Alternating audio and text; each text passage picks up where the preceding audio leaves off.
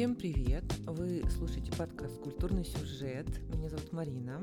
Привет, я Надя. Сегодня мы будем говорить о сериале Жора Крыжовникова «Слово пацана. Кровь на асфальте». Прежде чем начать уже говорить содержательно, у нас, как обычно, будет несколько предуведомлений. Во-первых, «Слово пацана» — это очень громкий сериал, и контента, рецензий, подкастов, разборов этого «Слова пацана» вышло очень-очень много. Мы с Надей, конечно, кое-что почитали и послушали, и пока нам кажется, что мы можем вам предложить какой-то независимый и более-менее оригинальный взгляд на сериал, но в то же самое время объем всего изученного, он совершенно невелик. Поэтому если вдруг мы где-то в чем-то будем совпадать со слышанным или виденным вами ранее, то не обессудьте, просим нас простить. Вторая вещь, о которой важно сказать, сегодня у нас будет более политизированный эпизод, чем обычно. Мы, в принципе, стараемся такого избегать по разным причинам, но слово «цена» не дает шансов отстраниться от политики, поэтому некоторые политические вопросы сегодняшнего дня мы немного по верхам, но затронем. Если для кого-то политическое это мощнейшие триггеры, и у вас идиосинкразия на политику, мы заранее предупреждаем, что сегодня оно будет и у нас.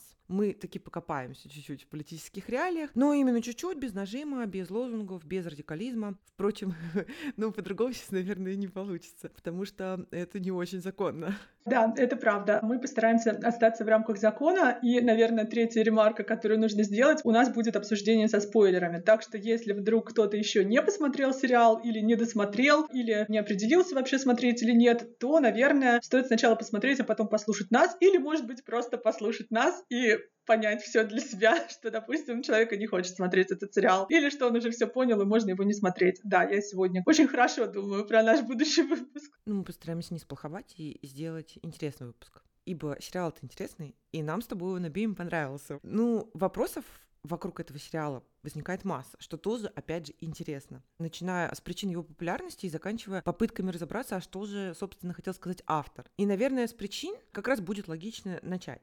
Я, честно говоря, даже не помню, когда в последний раз какое-то российское кинотворчество, неважно, кино это, сериал, вызывали такой энтузиазм, ажиотаж, волну обсуждений в соцсетях, на ютюбе. То есть, что смотрела страна настолько массово, смотрели совершенно разные люди, смотрели в режиме онлайн по мере выхода серий и ждали каждый новый эпизод как на иголках из российского контента, я не припомню. А вот почему? Почему именно слово «пацана» Надя, по-твоему, вызвало такой резонанс и оказалось таким популярным? У меня нет тут однозначного ответа, тем более, что, мне кажется, здесь вопрос, он такой для специалистов из разных сфер, возможно, и для социологов, и для психологов, для историков кино, для кинокритиков, и для кого угодно, в общем, для философов, возможно. Потому что вот что-то, когда так вот выстреливает и затрагивает буквально каждого человека, то есть даже те, кто, например, не хочет это смотреть, у них все равно уже сформировалось какое-то отношение. Ой, нет, мне эта тема вообще совершенно отвратительно, не близка, я не буду это смотреть. Но мне кажется, что здесь здесь комплекс факторов работает, начиная от того, что это талантливо, хорошо сделанный сериал, и его просто интересно смотреть, как минимум. Ну, то есть, почему люди как раз ждали выхода каждой серии и обсуждали, а что же там будет потом, и волновались за каких-то персонажей. Второй момент, что для кого-то это личный опыт или опыт их знакомых, и это часть людей определенного возраста, определенного поколения, которые могут что-то похожее вспомнить. А для других это, наоборот, возможность прикоснуться к опыту другого поколения, допустим, своих родителей, а может быть для кого-то, наверное, нет, бабушек и дедушек еще нет, это я что-то уже с арифметикой у меня тут не срослось. И третий момент, что это действительно сериал, который затрагивает огромное количество вопросов, начиная от родительства и воспитания детей до общественного устройства. И здесь человек может затронуть совершенно разные какие-то вещи. То есть не обязательно сама вот это даже ну, напрямую поданная пацанская какая-то тема, а там очень разные вещи могут кого-то, может быть, стригерить, кого-то как-то расколбасить эмоционально, кого-то заставить возмущаться, кто-то там видит пропаганду какую-то, а кто-то видит, наоборот, что-то совсем другое. И остаться равнодушным довольно трудно. Вот, наверное, так. Я соглашусь со всем, что ты сказала, но у меня есть еще одна, пока не совсем докрученная мысль, я все же рискну и поделюсь ей. Она связана не столько с сериалом, с тем, как он устроен, с тем, как он снят, сколько с некоторыми общественными изменениями. Сейчас я буду говорить не про политику, а про самое что ни на есть культуру. Вообще, что такое слово пацана, если вдуматься? Давай начнем с названия. Даже если мы совсем не представляем, о чем сериал, то по названию мы можем сделать некоторые выводы. Во-первых, с большой долей вероятности это будет какая-то чернуха. Тут уже вот играет кровь на асфальте. Во-вторых, это явно история, которая связана с дворовой или блатной романтикой. То есть вот эти вот две вещи мы можем определить довольно точно. И очевидно, что если снимается что-то около чернухи, а также там есть дворовое и блатное, то будет много насилия. Когда мы так думаем, в целом мы не ошибаемся. Есть нюансы, но тем не менее. Когда мы сериал смотрим, мы понимаем, что, в общем, все то, чего мы ожидали, мы в этом сериале видим. У нас в центре внимания история мальчика из музыкальной школы, даже некоторых других мальчиков, которые связались с улицей, поверили в мужское братство, захотели ощутить себя сильными и покатились по наклонной. Закончилось у них все плохо. Но это если сильно упрощать. Я могу сказать, что почти под каждый характер из сериала «Слово пацана», почти под каждый сюжетный троп можно подобрать парочку-троечку строчек, например, из Михаила Круга. И они лягут идеально и совершенно точно опишут там тот или иной персонаж. Сериал во многом построен вот на таких клише из этого блатного мира, которые мы можем слышать в тех же песнях жанра шансон. Там девочка Пая, рядом Жиган, и вот это вот все. Ну и прямо скажем, что вся вот эта блатная тема о определенной части нашего общества, ну я не знаю, как назвать эту часть, прогрессивный, интеллигентный, интеллектуальный. Мне все эти слова не очень нравятся, но я думаю, что ты поняла, о ком я говорю. Так вот, эта блатная история, она не в почете у этой части общества. Я бы сказала, даже стигматизирована, жестко отторгается в любых формах. Шаламов Шаламовым, но все остальное это прям вот фу. Парадокс в том, что первые громкие похвалы сериалу «Слово пацана» я услышала от публичных спикеров из того самого круга. Я бы сказала, что вот, вот прям от интеллигентов такой советской закваски. То есть эти люди не только не шарахнулись от слова пацана, они его посмотрели, им понравился сериал, они не стесняются хвалить этот сериал. Ну, сказать, что вообще все в восторге, я, конечно, не скажу. Я присобрала по пабликам мнений и сейчас кое-что прочитаю. Не знаю, насколько вообще это корректно так вот озвучивать мнение, которое ты увидел в каких-то дискуссиях. Но первое, наверное, корректно, потому что первое это мнение Ивана Филиппова, журналист, он автор подкаста в следующих сериях, кажется, автор канала «Запасаемся попкорном». Надеюсь, что не иноагент. Не знаю, по-моему, нет. В общем, часть его высказывания. Я ненавижу блатную романтику. Все, что связано с пацанами, братками и всем этим криминальным русским миром. В мире слово «пацана» Я московский студент, у которого кроссовки отобрали, и он босиком домой идет, утирая слезу. И все равно, уже к концу первой серии, сериал вам не нажимает на нужную кнопку. Я всем сопереживаю, оторваться невозможно. Ну, может быть, Иван Филиппов не самый показательный тут пример, потому что он такой довольно мета. Но таких мнений очень много. Вот еще сейчас одно прочитаю. Бригада, Бумер, все подобные фильмы вызывают у меня отторжение, граничащее с отвращением. Также не люблю зоновскую тематику но слово пацана тронуло. Вот это определение понравилось, не понравилось, оно какое-то неправильное. Точнее сказать, фильм взлетел. Мне и ничего не поделаешь. Там дальше высказывается автор. Чего-то такого, когда люди говорят, это не моя тема, мне она отвратительна, вообще непонятно, как я и зачем я начала смотреть. Но потом рассказывает о том, как они сопереживали. Это очень обычная история. Тут еще что важно, что люди не стесняются сказать, что им понравился сериал. То есть не все, кто сопереживал, не всем сериал понравился, но многим понравился, и люди об этом не стесняются сказать. Что же произошло с обществом? Я выдвину сейчас очень слабо подтвержденную версию. Может, мои идеи для кого-то станут поводом как раз подумать, докрутить или поспорить со мной. Это было бы отлично. Может быть, мы как общество пришли в какую-то новую эпоху, я бы не стала однозначно говорить о метамодерне, но, может быть, мы скакнули куда-то еще. Вот что-то такое во всем этом я чувствую последние годы я прям очень часто ныла о том, что вот этот постмодерн, говоря именно об общественно-культурной парадигме, он никак не уйдет из России, мы вообще всегда опаздываем, в то время как в западном мире уже вовсю бушевал постмодерн, мы жили в СССР, у нас был вот этот метанарратив, коммунистический, социалистический, а по факту модернистский, в котором люди худо-бедно продолжали существовать. В общем, постмодерн запоздал, как, видимо, и следующий переход. Так вот, может быть, сейчас это оно и есть? Конечно, мы не можем сказать, что никакого метамодерна в России не было вообще. В каких-то группах, пузырях, сообществах он уже лет как 10 себя хорошо чувствует, но общество в целом не перешло на эту стадию. Про политику я вообще молчу. Там вот постмодерн на постмодерне постмодерном погоняет. По публичным высказываниям людей разных взглядов очень чувствуется, насколько мы в постмодерне застряли. И вот этот успех слова пацана, это, конечно, выход за рамки постмодерна. То есть люди разных взглядов прочувствовали вот эту историю, строящуюся на шаблонах и клише. Явно такой низкий жанр, рассказанную в всерьез, то есть на сложных щах. И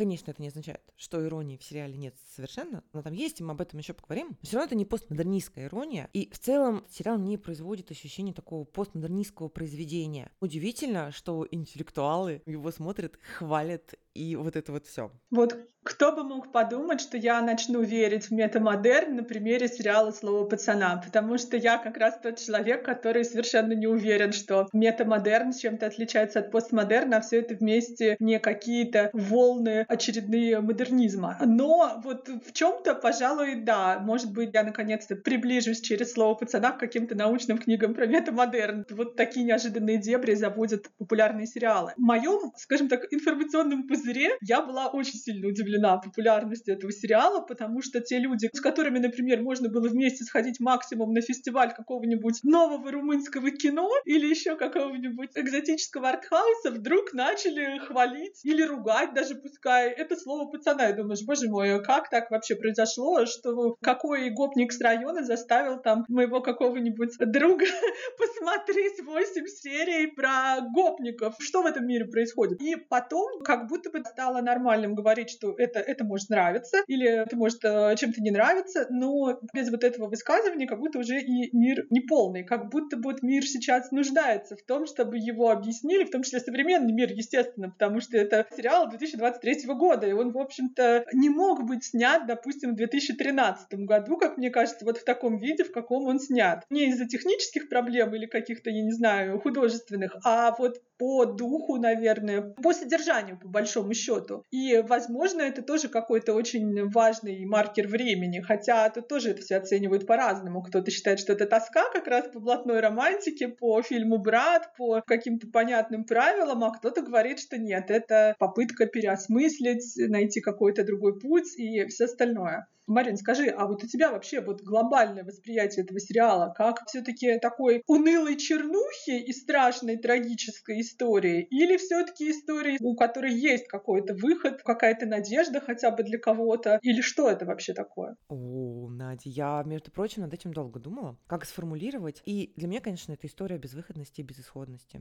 но история, которая не столько ставит нам окончательный диагноз, сколько содержит определенное послание, считав которое мы можем избежать катастрофы. Если честно, это что-то вроде антиутопии по моему восприятию, да? Если мы будем примерять сериал вот на наш сегодняшний день, а кто-то вообще видит что-то светлое в финале этого сериала? Ты слышала такие мнения? Я, честно говоря, не так хорошо изучила вообще общественную реакцию на сериал, как ты. Нет, не видела вот так вот, чтобы кто-то однозначно написал, что вот, а я вижу надежду, любовь и светлый финал. Нет, конечно, тем более, когда нам там про даже не только главных героев, там почти про всех героев говорят, как они закончат свой земной путь. Этот земной путь чаще всего очень короткий короткий и заканчивается трагической смертью либо от рук других пацанов, либо правоохранительных органов и, или еще что-нибудь. Ну, то есть это прям история все, все безысходные. Естественно, что у людей остаются семьи, может быть, у кого-то там подруги, матери плачущие и все вот это. Ну, то есть огромное общество, которое вот кого-то потеряло. Но у меня у самой не было все равно какого-то вот, ну, совсем тяжелого, придавливающего плитой ощущения, что вот все, вот нам действительно показали жизнь, она безысходна, все вот так, и по-другому по-другому быть не может, и никакого пути вот в этой вселенной слова пацана выбрать нельзя. Пойдешь ли ты в пацаны, останешься ли ты чушпаном, или ты в комсомол, или ты станешь, не знаю, милиционером, то у тебя риск погибнуть всегда высокий, и риск стать под лицом и мерзавцем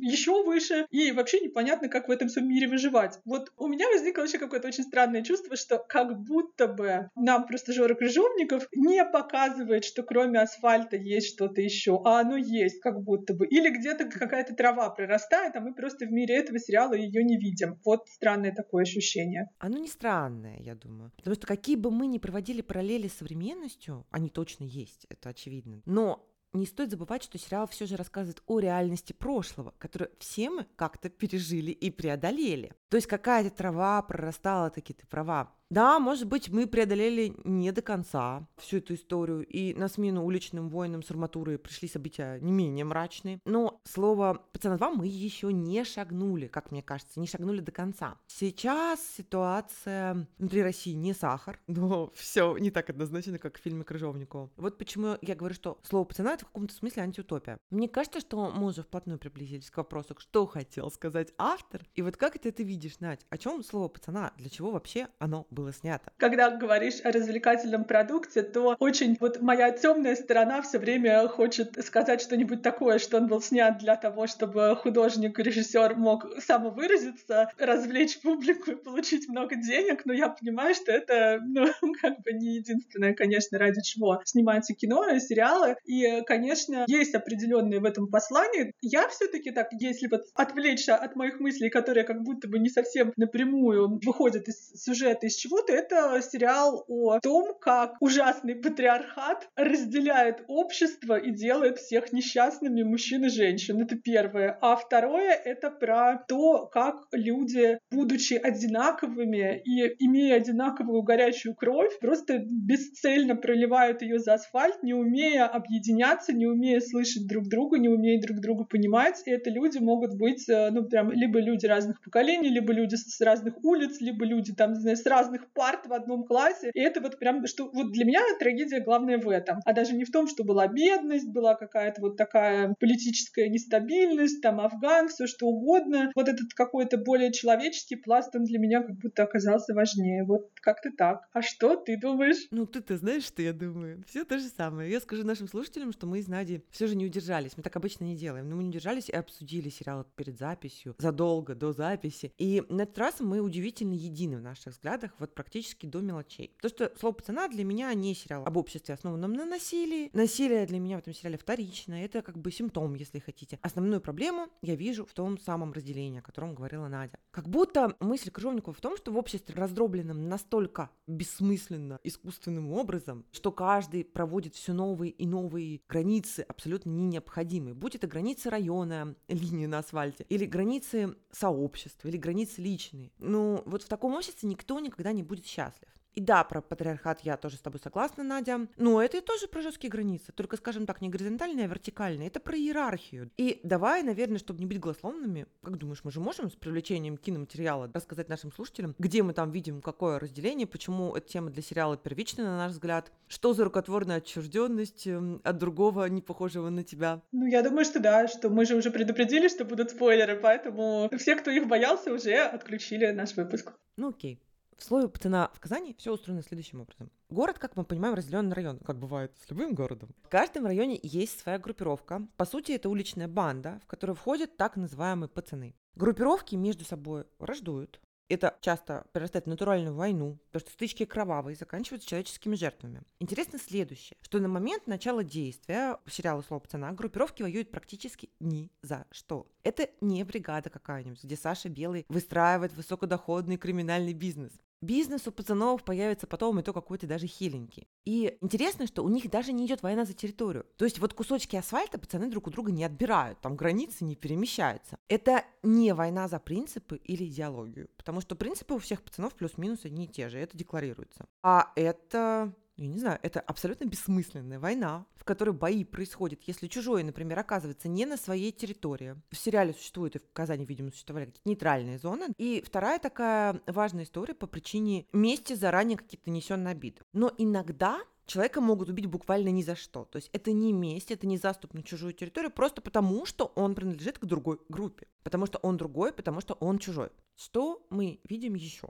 Даже в позднесоветском обществе существует классовое разделение. В классовых разборках, конечно, нет такой крови, как в боях между пацанами. Но тот факт, что Вова Адидас из семьи, ну, как скажем, наверное, зажиточный, да, обеспеченный, благополучный, ему, пожалуй, вредит. Потому что в сцене обыска в квартире семьи Вовы и Марата Ильдар явно демонстрирует, пожалуй, излишнюю жестокость к родителям Вовы и Марата. И Крыжовников даже дает нам понять, что причина этого именно финансовое положение этой семьи. Я не скажу, что это прям классовая ненависть, но что-то около, такая максимально внутренняя неприязнь и отделение себя вот от этих людей. Ну и теперь, конечно, мое любимое. Деление на пацанов и чушпанов. Удивительно, что во всех рецензиях, которые я читала, пацаны — это всегда агрессоры, а чушпаны, конечно же, никогда нет. Кстати, в рецензии Антона Долина, скажу на всякий случай еще раз, что он агент, а мы упоминали уже, что он агент? Не знаю, и вообще мы упоминали про Антона Долина, ну ладно, неважно, дается примерно вот такой взгляд на пацанов и чушпанов. Никто не говорит о взаимном отторжении.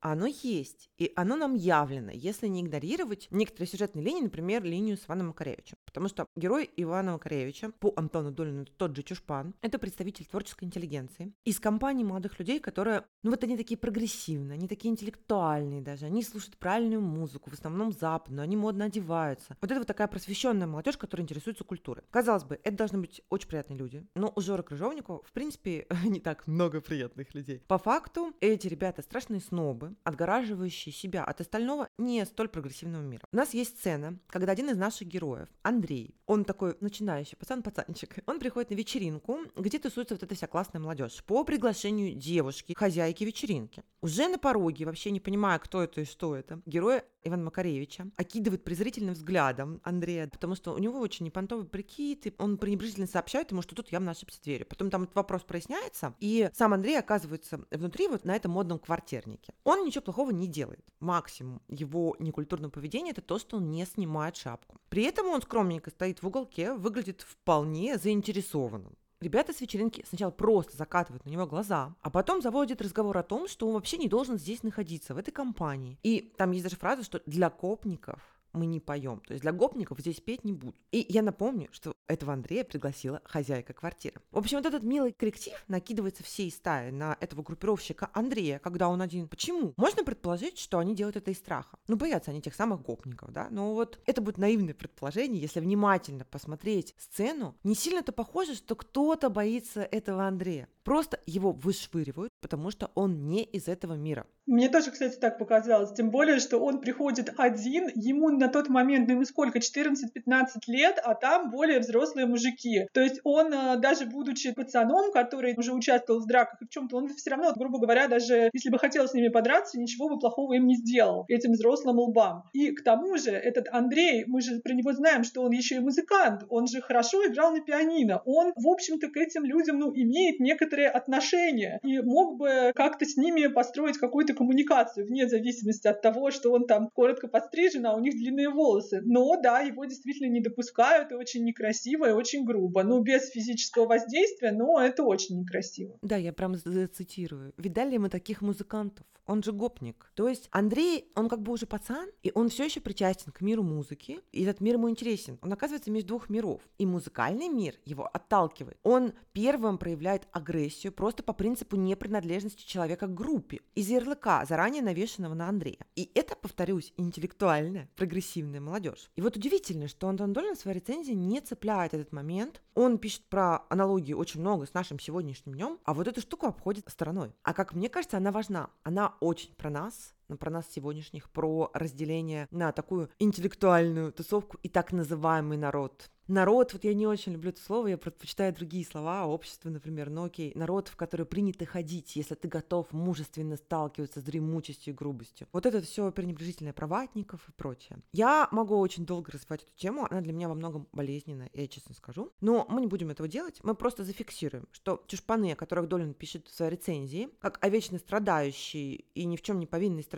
они, когда находятся на своей территории, в своем коллективе, тоже склонны проявлять агрессию и пренебрежение к тем, кто на них не похож. И я, конечно, упаси боже, я никогда не буду сравнивать насилие физическое, а осуществляемое пацанами. И вот этот снобийский тип поведения, но, тем не менее, отчуждение от другого происходит с обеих сторон. Ты знаешь, Марин, мне еще здесь показалось, что когда у нас же герои наши главные, ну, как мне кажется, главные это Андрей и Марат, они очень юные, им там 14-15 лет. То есть они в возрасте вот этого ну, выбора дороги, э, куда им пойти, в пацаны, в чушпаны, в менты, в комсомольцы, там непонятно куда. И они естественным образом приходят туда, где их принимают. И у пацанов есть для этого механизм, как ты можешь стать пацаном. Вот ты пришел, ты сказал, мне надоело быть чушпаном, ты, значит, там перенес определенные испытания, там некая инициация происходит, и дальше тебя принимают в пацаны, и ты живешь по пацанским законам. И у тебя как будто бы появляется какое-то братство, которое тебя как будто бы защищает. Да, дальше мы поймем, что там за защита и что там за законы этого братства, что совсем они не такие, как у трех мушкетеров, да, а, вот, не такие прекрасные. Но как будто бы попасть в сообщество чушпанов нет механизма. Вот что нужно прийти и сказать? Вот я хочу с вами играть в группе, вот, пожалуйста, Андрей пришел, ему сказали, нет, играешь ты плохо, и вообще ты гопник, и мы с тобой ничего не хотим. Непонятно, как туда попасть, и непонятно, какие преференции это даст. И поэтому это один из поводов пойти в пацаны, например. Кроме того, чтобы тебе просто, не знаю, чтобы у тебя не отбирали деньги и не давали тебе по шапке каждый раз. Это тоже как будто бы, ну, важный такой пункт. Да, Надя, ты права абсолютно абсолютно это важно. И симптоматично, что этот момент выпускает, не будем говорить кто, хотя это был слоненок, ну, то есть вы поняли же кто. Знаешь, мне кажется, наверное, нужно нашим слушателям объяснить, почему имя Антона Долина так часто у нас всплывает. У меня вообще нет никаких вопросов к Антону Долину лично, но меня очень заволновало и зацепила его рецензия, и вот почему. С одной стороны, его взгляд на сериал очень похож на мой. С другой же, как раз в каких-то ключевых моментах и конечном оформлении мысли, о чем это, для чего это вообще было все сделано, я имею в виду слово пацана, мы очень сильно расходимся, базируясь при этом едва ли не на одних и тех же сценах. Возможно, мое поведение не очень корректно, да, потому что опираться на чужие рецензии, от них скакать в обсуждении, как будто такой немножко дурной тон, ну, не очень профессионально. Но, во-первых, мы не профессионалы, поэтому можем себе это позволить, проигнорировать эту профессиональную этику. А во-вторых, будем считать, что это вот такая открытая общественная дискуссия, даже, и так скажем, это толстожурнальная полемика, такой вот забытый жанр. Ну, собственно, и вот продолжая про Антона, что меня очень зацепило. Антон считает, что Крыжовников продвигает такую бинарную картину мира, и это, ох, как нехорошо, я здесь с Антоном согласна, если ты так, в котором ты либо пацан, либо чушпан. Если есть минимальная сила и власть, то ты пацан. Все остальные, они сто процентов чушпаны, в том числе и женщины. И это такое неаккуратное высказывание. Про женщин Антон справедливости ради в дальнейшем подробнее разъясняет, как бы сглаживая. Но, тем не менее, мне ситуация видится, в принципе, несколько сложнее. Как минимум, он указывает еще комсомольцев бравых, которые на самом деле уже не комсомольцы, а вполне себе такие начинающие бизнесмены, и они там уже варенки какие-то делают, они там деньги зарабатывают и так далее. И у них есть определенная власть. То есть они уже не сами кулаками идут разбираться, а у них какая-то есть аффилированность, видимо, к органам безопасности, к милиции. Опять же, есть та же самая милиция и органы безопасности, которые наделены властью просто потому, что у них есть оружие, у них есть э, силовые методы принуждения людей к разным вещам и прочее. И да, с точки зрения, возможно, каких-то уличных правил, если ты идешь по улице, допустим, в шапке, и ты не принадлежишь никакой группировке, то ты чушпан, у которого эту шапку могут отобрать. Но делает ли это общество разделенным на две части? Ну, наверное, не в большей степени, чем любое общество, где вообще есть преступники, а есть не преступники. В этом разделении смысла большого, ну, как, как будто бы нет. Если Крыжовникова интересовала больше всего вот эта пацанская тема, она его интересовала, он ну, берет центром всего вот этот пацан пацанский мир, то естественно, что он вот эту дихотомию как будто бы подчеркивает, что даже те люди, которые не хотят втягиваться вот в эти вот сложные отношения, в том числе женщины, кстати, э, когда мы говорим, например, про Айгуль, обычную хорошую школьницу из обычной семьи, которая вот ходит в музыкалку, хорошо учится, она не хочет никуда, никому примыкать, но у нее тоже в какой-то момент появляется выбор. И даже не потому, что она начинает нравиться мальчику, который пацан, а потому что ей еще нужно защититься от другого молодого человека, который проявляет к ней довольно агрессивное внимание. И в какой-то момент у девочки тоже возникает выбор. Мне ходить с пацаном и говорить всем, а я вот, вот с этими-то. И поэтому ее не будут трогать другие. Или не ходить ни с кем, и тогда, возможно, стать э, жертвой. У нее и так трагическая судьба в итоге э,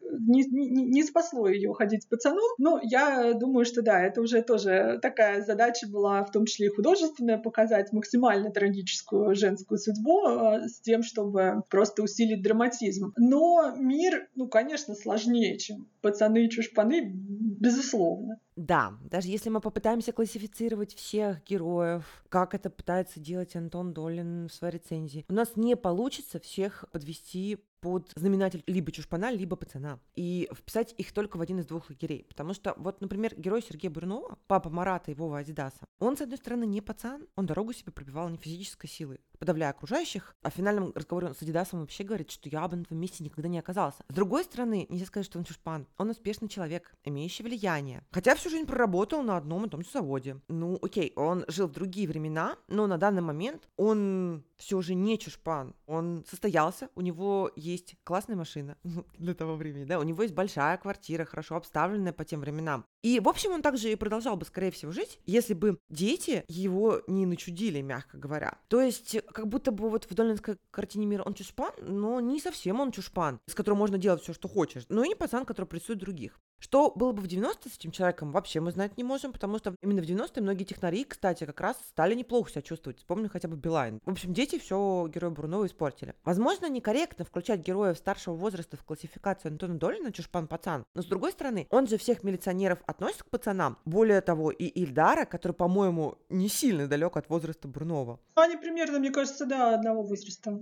Да, да, примерно одного, мне тоже так кажется. Но окей, забудем про этого героя Сергея Бурнова. Мы определились, что интерпретация Антона, она так сильно упрощает реальность. реальность в смысле даже реальность Крыжовникова. Я тоже сейчас буду очень сильно упрощать, но я предложу такую альтернативную долинской типологию персонажа. Она тоже будет упрощенная, но тем не менее. Поехали. У нас есть пацаны. Пацаны — это те люди, мир которых выстроен на применении физической силы. Все вопросы у них решаются очень просто, через физическое насилие. Встречаются, скажем, пацанские договоренности, но в общем и целом все они строятся на базе того же пацанского кодекса в стиле мочи и отбирают. Обладают ли пацаны реальной властью? Судя по тому, что они пачками гибнут в Афганистане, нет. Разве что властью над чушпанами. Чушпаны — это люди, которые не могут ответить на физическую силу физической силы, не могут дать сдачи часто, да, и оказать адекватное сопротивление. Но тут с властью все понятно. И есть третья каста людей. Сюда бы я отнесла комсомольцев и милиционеров. Вот что-то подсказывает мне, что вот этот комсомолец, он в Афганистане точно не окажется. Я сейчас имею в виду людей тайно ли, явно ли, обладающих действительной властью. И добиваются они ее не всегда физической силы, и вообще действуют они совершенно разными методами. От подкупа до манипуляций, до обмана прямого. Физическую силу они тоже могут использовать, но не сказать, что это их основной рычаг. Это люди, которые находятся у власти государственной или от этой власти кормятся, как, например, те же комсомольцы, которые явно имеют коррупционные договоренности с органами внутренних дел. И эти договоренности проговариваются впрямую, да, то есть комсомолец говорит, у нас есть ресурс. И вот для меня это особая категория. Это все же не совсем пацаны. Это точно не чушпаны, но и не совсем пацаны. И это можно увидеть по их методам. Конечно, женщина у меня тоже отстает отдельно. Если обобщать, пацаны в мире Крыжовникова живут красиво, но недолго. Они сгинут на войне или на улице. Чушпаны тоже могут попасть в Афганистан и там сгинуть. И тоже могут сгинуть на улице, но ввиду не столь рискованного поведения, вероятность, что они будут жить дольше, но очень плохо и грустно, потому что на место любого мертвого пацана приходит новый пацан. Женщинам во вселенной слова пацана вообще супер хреново. А кто же живет хорошо? Правильно, те самые люди из третьей категории. Комсомольцы варят джинсу, зарабатывают денег. Да у дяди Ильдара как бы всегда находится что поесть. И тут же еще и УБОП образовывает. Он говорит, а вот это будет вообще сила, мы вас сейчас тут всех Провести параллели, я думаю, каждый может самостоятельно. И вот сейчас я ступаю на опасную политическую стезю. Если сериал внимательно смотреть, мы можем сказать, что там ну, много трансформированных или как-то интересно обыгранных ходовых фраз из нашего политического пространства. Например, вот этот мерзкий комсомолец. Кстати, мне кажется, Надь, ты меня поддержишь здесь или нет, что вот милиционер Ильдар и комсомолец — это самые противные персонажи слова пацана? Это правда, потому что они еще и подлые. То есть вот если пацаны в чем-то бесхитростные, вот в этой своей пацанской дуре часто, то есть они кроме дури ничем не руководствуются и вот этими правилами, то те, эти еще и хитрые, и такие вот скользкие, и такие прямо, ну, ну то есть вот ничем они не лучше, только еще хуже как будто бы. Да, но я тоже так вот это все вижу, как ты поняла. Так вот, наши этот мерзотный комсомолец, например, говорит такую фразу. Мы, комсомольцы, своих не бросаем. Я думаю, что все наши слушатели, кто хоть чуть-чуть интересуется политикой, знают, с кем этот лозунг без слова комсомольца ассоциируется в нашем политическом пространстве. Я еще раз подчеркну, что вот эта фраза вложена в уста одного из самых неприятных персонажей. Я могу много примеров приводить, но не будем время да, отнимать и, и наше и слушательское. И, наверное, поговорим о самом важном, о визуализации очень известного выражения, ставшего крылатым в нашей стране с легкой руки нашего президента, о выражении «мочить в сортире». Жора Крыжовников показывает нам, что такое мочить в сортире. Реально, вот он прям показывает, как это бывает. Есть две сцены, иллюстрирующие это словосочетание. Во второй серии и в последней серии. Место действия у нас непосредственно туалет, как мы понимаем. Само действие, как мы опять же понимаем, мочить. В обеих сценах принимают участие те самые властные или околовластные люди. Это принципиально важно. Это не пацаны месяца. В первой сцене дядя Ильдар, милиционер, около 40, берет валенок, кладет в него кирпич и, собственно, мочит в том самом сортире 14-летнего Андрея. За что, спросите вы, он так жестоко расправляется с подростком? Андрей кого-то убил? Нет, его попросили сдать его друзей-пацанов, а он не стал этого делать, подсунув милиционерам, ну не то что даже Дезу, а какую-то шутку. То есть 40-летний мужик и 14-летний мальчик, валенок, кирпич, избиение. Во второй сцене из финальной серии Марат избивает насильника Айгуль. Казалось бы, эта сцена про справедливость, про праведную месть такое, но есть нюансы. Как бы мы видим, как вообще работает вот эта наша система около государственная. Комсомолец по договоренности с Маратом. У них там состоялся некоторый обмен. Марат должен присоединиться к комсомольскому стану. Он подгоняет Марату этого насильника. Он приводит его в туалет в сопровождении милиционера. И, собственно, все там дружно ожидают, пока Марат его изобьет. Избивает Марат его под поелу, а потом рыдает на кафельном полу в луже крови. Я к чему вообще все это веду? Вот Антон делает вывод, что Крыжовников призывает в своем сериале присоединиться к правильным пацанам, к тем третьим, у которых есть реальная власть. Серьезно, да? присоединиться. Я, честно говоря, думаю, что избиение 14-летки кирпичом, оно вызовет отторжение у любого зрителя, не только высокоинтеллектуального. Вряд ли ему захочется к этому присоединиться. А вот слезы и крик Марата в последней серии как раз указывают на то, что нет, перейдя на ту сторону, на сторону правильных пацанов, у которых есть реальная власть, ты не получишь ни счастья, ни удовлетворения. Удивительно вообще, что как бы, либеральное сообщество, отдельные его представители, но их немало, да, они не то, что мнение Антона поддерживают, они оценивают сериал как дословно, это дословно, пропагандистский и агитационный. И звучат даже фразы про начало предвыборной кампании. Да ладно, я вот вообще, я вообще не вижу здесь никакой агитации. Ну, то есть агитация, направленная на тот же народ выглядит так, по-вашему? Если честно, я даже, ну, как-то злюсь, что ли, да, что о людях совсем так плохо думают. Ну, на мой взгляд, Крыжовников как раз ставит зеркало, ушат такой холодной воды выливает на тех, кому нравится лихость вот этих вот сортирных разборок. Ну не зря же эта фраза стала популярной у нас. Мо, смотрите, ребята, вообще-то мочить в сортире выглядит так. Во-первых, это яркие сцены, которые показывают, что те люди, которые обличены властью или каким-то образом к ней относятся, приближены, они используют, во-первых, а, совершенно те же методы, что и пацаны, ну то есть тоже грубую физическую силу, и все. То есть просто у них больше ресурса для того, чтобы, ну, допустим, кого-то найти, да, чтобы остаться безнаказанными. То есть если все-таки пацана, который, допустим, что-то сделал, его могут посадить в тюрьму, то милиционера мы видим, что, скорее всего, в тюрьму не посадят за такие такие же действия. И это ну, какой-то показатель глобального отсутствия вообще какой-то иной правовой системы, да, не понятийной, а правовой. То есть и еще какое-то тотальное лицемерие вот этого мира. То есть нам сначала тот же дядя Ильдар, когда он еще может показаться относительно порядочным человеком, говорит, ну как же, я же должен найти убийцу, значит, вот мне, ну, я должен словить, значит, вот этих э, каких-то там беспредельщиков, группировщиков. И вроде бы с этой точки зрения он как будто бы прав, прав. Ну, то есть это же его работа ловить убийц, ловить там каких-то других преступников. Но когда мы видим, как он сам поступает, и что в итоге потом наказание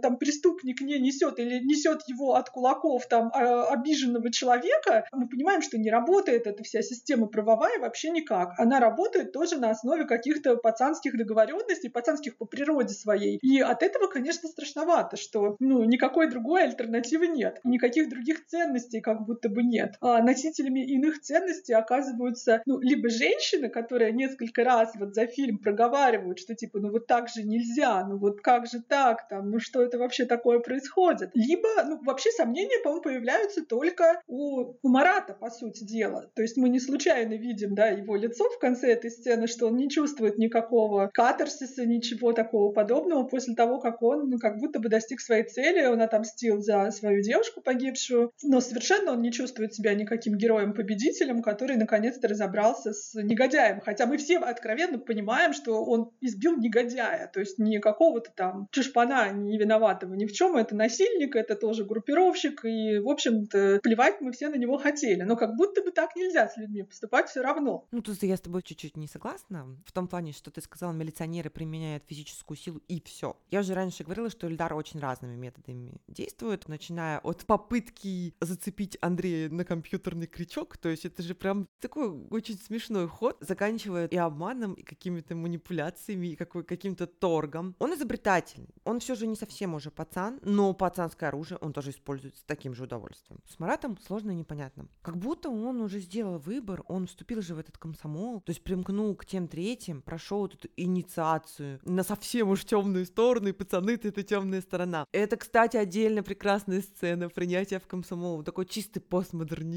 даже не постмодерн, именно то, что мы видим, такой симулятор. Короче, я вообще не уверена, что система Марата отпустит, даже если он начнет прозревать. Не факт, что вот этот выход для Марата самый хороший, ну, он может быть с точки зрения просто физического выживания э, самый какой-то оптимальный, но как будто бы здесь нужно продать душу и, ну, дойти до каких-то границ цинизма. Он и так уже очень, ну, глубоко спустился в ад, то есть он разочаровался в, своей, в своем брате родном, он разочаровался в пацанах, он разочаровался в своем лучшем друге, он разочаровался в, вообще в каком-то, во взрослом мире, да, что вот так, что нет никакого взрослого дяденьки-милиционера, который тебе поможет. Нет вообще ничего. Комсомольцам он в определенный момент заявляет, что я на ваши рожи противные смотреть не могу. И эти же рожи, они не делаются другими, когда Марат туда вступает. Там действительно сцена какая-то, это какой-то безумный ритуал, просто, я не знаю, мне кажется, тут Сорокин где-то рядом проходил, вот что-то такое. И мы понимаем, что Марат в это все поверить, конечно же, не может. Да и вообще никто там уже ни во что не верит, ни в какой комсомол, ни в какой коммунизм, ни в какого Ленина. И принять вот этот совсем циничный образ мысли, что вот просто я сейчас буду с теми, у кого сила и деньги, мне кажется, что вот Марат этого как будто бы не делает.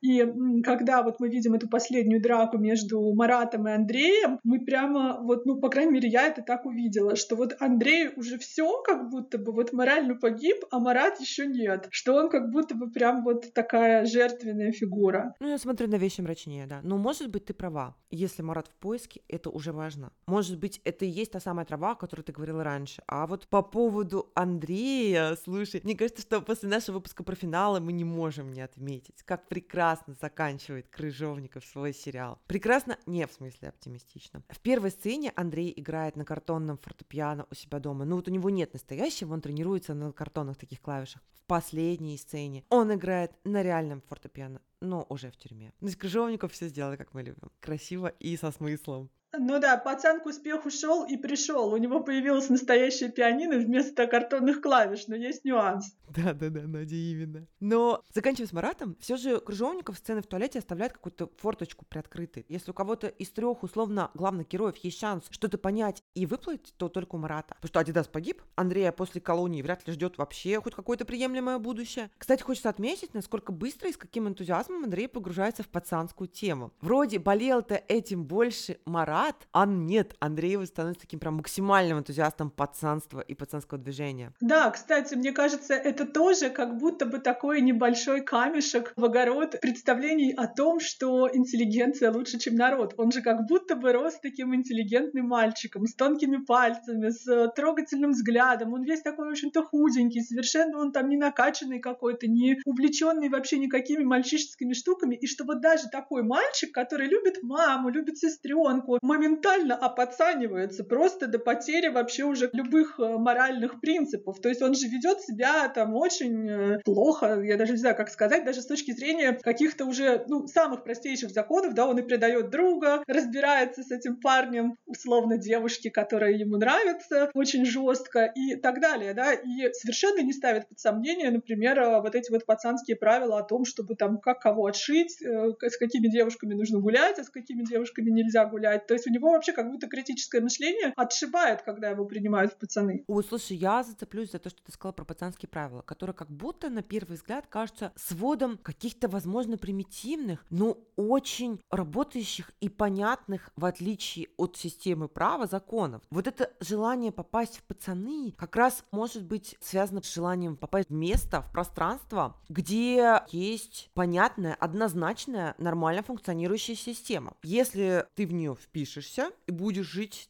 так, то все будет просто, справедливо и условно честно. Но мы же видим, что эта система, этот кодекс не работает. Получается, что само название сериала, слово «пацана», оно уже иронично, потому что оно как будто отсылает нас к «пацан сказал, пацан сделал», то есть к тому, что вот это слово, оно незыблемо, оно нерушимо, оно сакрально. Но сам сериал полностью опровергает этот подход, потому что слово пацана нарушается в сериале неоднократно. Мы видим, как тот же насильник Айгуль дает это слово пацана и слово не держит. На протяжении всего сериала нарушаются и все остальные правила пацанского кодекса. В общем, как будто сериал говорит нам, не верьте слово пацана. Да, безусловно, и здесь как раз и происходит столкновение. То есть человек куда-то пошел за простыми понятными правилами и за какой-то принадлежностью к стае и за защитой. Ну, то есть, да, он пошел реально пацаном, там в те же 14, когда еще не особо чего понимал, оказался во всем этом и потом сталкивается с тем, что это тоже все сложнее устроено. Даже простое общество устроено сложнее, что там тоже есть подводные течения, там тоже есть люди, которые в том числе занимаются какими-то еще манипуляциями, там есть та же самая подлость, там есть э, нарушение обещаний. И вот это вот все, что эта система, в общем-то, не работает тоже. То есть или работает до какого-то момента, да, что когда-то там, да,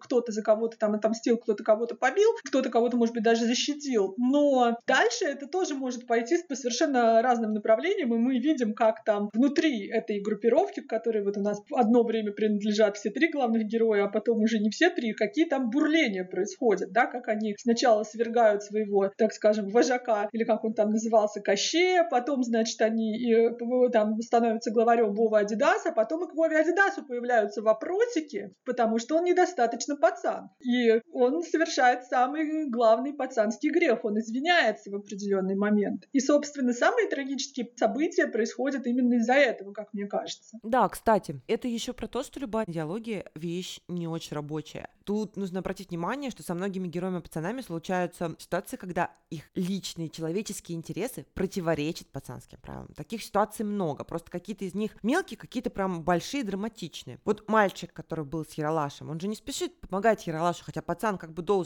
и обманывает своих друзей-пацанов. Вова извиняется из-за брата. Зима не рассказывает об этом пацанам, тем самым дискредитируя едва ли не все сообщество, лидер которого как бы больше не пацан, то есть пацаны не извиняются. У Марата таким моментом истины, хоть он это и не совсем осознает, становится история Сайгуль. А Марат как мне кажется, ну такая моя интерпретация, он понимает, что ее изнасиловали. Но он готов при этом нарушить пацанский закон, если об этом не узнают остальные. Поэтому он буквально требует этой Айгуль сказать, что изнасилования не было. Хотя она сначала молчит. Ему нужно как-то внутри собой договориться, оправдать вот это нарушение правил. Помнишь, кстати, когда он собирает Айгуль на дискотеку, он говорит, что если будешь себя вести как ни в чем не бывало, то значит ничего и не было. В общем, какая-то часть Марата явно лишена иллюзий, но она готова смириться с происходящим, э, если вся эта правда не выплеснется во внешний мир, вот не выйдет наружу. Крыжовников показывает нам, насколько несостоятельны все пацанские правила, насколько несостоятельна сама концепция этого простого однозначного мира. Обязательно случится момент, что герою придется правила попрать. Пацанская мораль не работает. Это вот тот самый противовес романтизации пацанской жизни, который присутствует в сериале. Ну, конечно, она сталкивается с самыми простыми, с одной стороны. Ну, кто-то, может быть, скажет, что это какие-то утрированные такие сюжетные повороты у Крыжовникова и так далее. Ну, вот, грубо говоря, вот что ты сделаешь, да, твоему твоему брату ухо отрежут, или ты извинишься. Ну, вот, вот вплоть до такого, вот, как и есть два стула, да, вот на одном одно, на другом другое. И мы понимаем, что это все не работает. То же самое, да, вы кого ты выберешь, любимую девушку или, или своего брата, как проблема там Вова Адидаса, да, что как-то типа ты останешься с пацанами, которые отшили твоего брата, или ты выберешь своего брата, опять же. Этого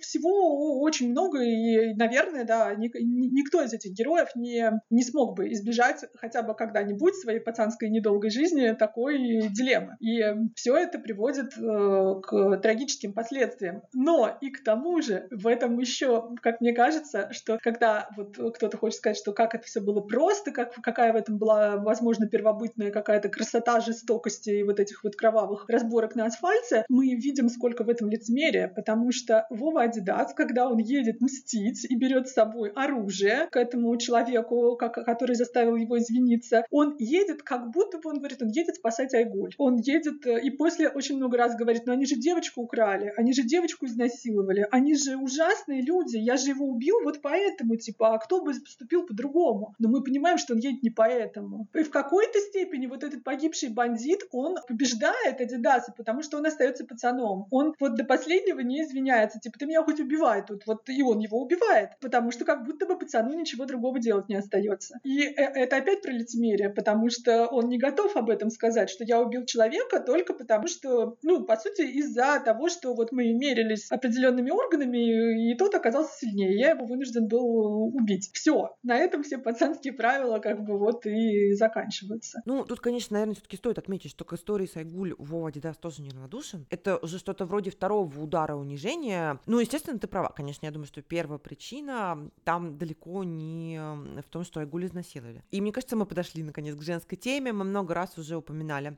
или нет, что женщины играют какую-то особую роль в сериале Крыжовникова, как нам кажется. И вот что хочу сказать я. Самые пронзительные сцены, которые проймут любого и не подлежат никакой многозначной интерпретации, они абсолютно однозначны. Это сцены с участием женщин и сцены про женщин. И сцены эти, кстати, объединены одной мелодией. Я имею в виду сумасшествие мамы с поджиганием волос и самоубийство Айгуль. Я бы добавила сюда еще одну сцену. Музыка там другая, но она вот как бы весь этот смысловой ряд удачно продолжает. Это крик Наташи, когда убивают Вова Адидаса.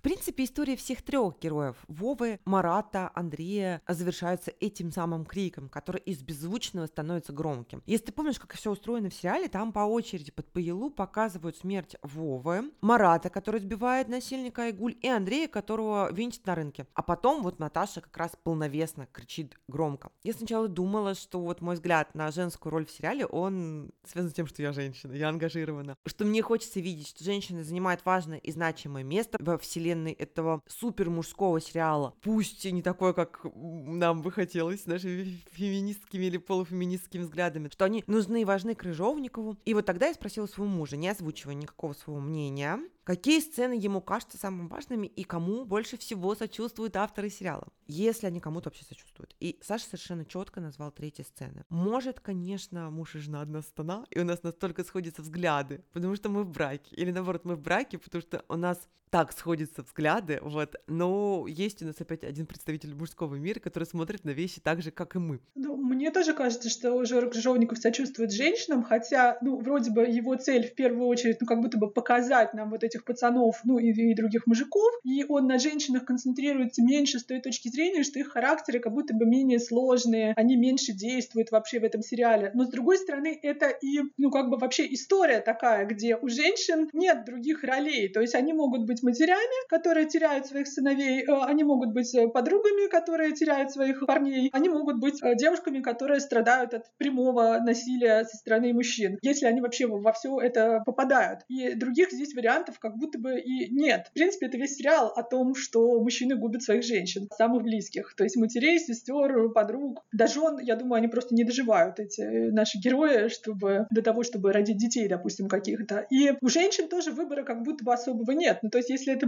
матери, то все, вот они уже матери, вот у них уже растут сыновья, и они ничего с этим не могут сделать. Даже если они неплохие матери, ведь нам не показывают каких-то совсем, ну, матерей, допустим, деклассированных или пьющих, или еще каких-то. То есть у нас и у Марата, и у Андрея нормальные, хорошие матери, которые о них заботятся так, как они умеют. То есть они работают, готовят, занимаются домом, вроде бы прививают какие-то даже правильные ценности, говорят о том, что нужно ходить в школу, пытаются что-то сделать, да ведь там каждая мама что-то пытается. То есть мама Андрея пытается его в Суворовское училище запихнуть, чтобы он не оказался на улице и не связался дальше еще хуже с дурной компанией. Но сделать ничего нельзя. Ну, подружки тем более ничего не могут сделать, даже если они хотят что-то сделать, ну просто потому что они молоды, у них нет никаких сил. Хотя там женщины еще все носительницы как будто бы моральных каких-то ценностей. И это немножко такой, ну, может быть, даже идеализированный взгляд Крыжовникова на женщин. Вот когда Наташа, например, там возмущается, что Вова Адидас увидел, как там какие-то пацаны у какого-то чушпаненка отбирают деньги, она говорит, ну я с тобой вообще не пойду никуда, ты трус. А он ей пытается, значит, вот эти пацанские правила объяснить, что типа, что они все правильно делают, и что нет. И в итоге он там, э, ну, по-другому проблему решает. Это такая больше юмористическая уже сцена. Но вот как будто бы у нас нет других моральных камертонов, кроме вот этих женщин. То есть этой матери, которая буквально сходит с ума, когда узнает, что ее сын вор, и друзья его тоже, значит, не очень. Этой Наташи, которая вынуждена принять, что ее парень это убийца ее родственника, ее двоюродного брата, и все равно остается с ним. Но как раз она с ним остается, думая, что он убил из благородных побуждений. И здесь тоже, как, конечно, такой момент весьма тонкий. То есть, если бы она знала обо всей ситуации до конца, смогла бы она с этим Вовой Адидасом быть до конца, несмотря на любовь там и все такое. Вот я не знаю. Слушай, ну и про Айгуль, конечно, тоже нужно сказать. Это интересный образ. Она отличается от той же Наташи. Она дерзкая, она боевая. Сейчас это прозвучит звучит очень неоднозначно и, наверное, даже страшно, но в той картине мира, которую рисует нам Крыжовников, история самоубийства Айгуль, в каком-то смысле это история силы тоже да, она отказывается быть чушпаном. То есть на самом деле это про загнанность, про затравленность, про безвыходность, но в пацанском микрокосме она сильнее Марата, о чем ему Турбо и говорит. Я не буду рассуждать о том, сила или слабость суицид. Я, в принципе, не воспринимаю его в таких категориях. Просто хочу сказать, что, ну, Айгуль, она актор. Вот что я хочу сказать. Она все равно актор, даже в такой сложной ситуации. И Надь, ты еще не назвала Ирину милиционершу. Мне вот интересно, почему? Я ее не назвала, потому что, наверное, это одна из героинь, в которую я не могла до конца поверить и ее понять. То есть я понимаю, для чего она нужна в сюжете, какие она функции выполняет, но для меня она осталась таким персонажем функции. То есть я ее просто не понимаю. Вот поэтому я ее и не могу как-то в эту сторону анализировать, потому что, с одной стороны, да, она ведет себя как, ну, в ней много вот этого тоже положительного женского, да, то есть она пытается заботиться о своих вот, ну, она там инспектор э, по делам несовершеннолетних, и она об этих несовершеннолетних как умеет заботиться. Иногда прям до прямой заботы, чтобы прийти домой, там, приготовить поесть, там, туда-сюда. Она в итоге забирает себе младшую сестру Андрея и собирается ее воспитывать, да, чтобы девочку не отдали в детский дом. То есть она вроде такая прям хорошая-хорошая.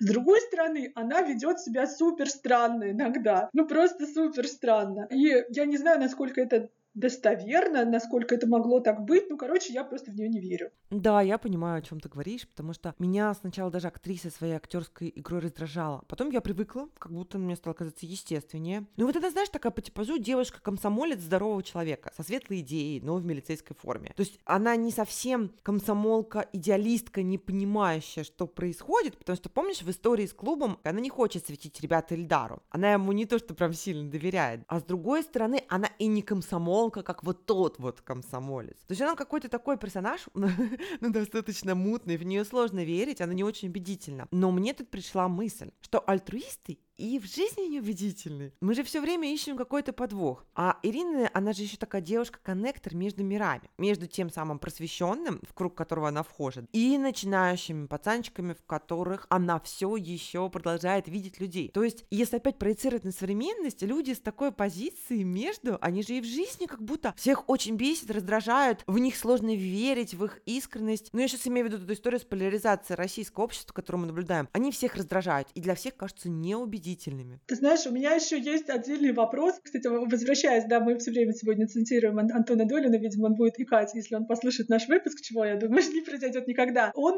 написал, что он тоже не верит в эту героиню, потому что как будто бы не может быть доброй милиционерки. Я как раз верю, что и милиционерка может быть доброй, да, и крестьянки любить умеют, но я не очень поняла тут историю с возрастом персонажей и с их взаимоотношениями. То есть сколько лет этой Ирине, она у нас закончила педучилище, даже если. То есть ей все равно там 20 чем-то. А Андрею на момент начала фильма 14. Я понимаю, что 14-летний мальчик может влюбиться в 20-летнюю, там, с 20 хвостиком девушку, которая выглядит молодо, она красивая, но ее к нему отношение очень странное. Оно то как к ребенку, ну вот ну, действительно к тому самому несовершеннолетнему, о котором надо как-то там заботиться и не допускать, чтобы он по плохой дорожке пошел. А с другой стороны, как к парню, который там проявляет к ней внимание, и она вот все время как будто бы переходит из одного состояния в другое. То она с ним готова в кино идти, то она к нему, значит, как мамочка. Ну, может быть, я просто такого не, не, не понимаю, а такое в жизни бывает. Или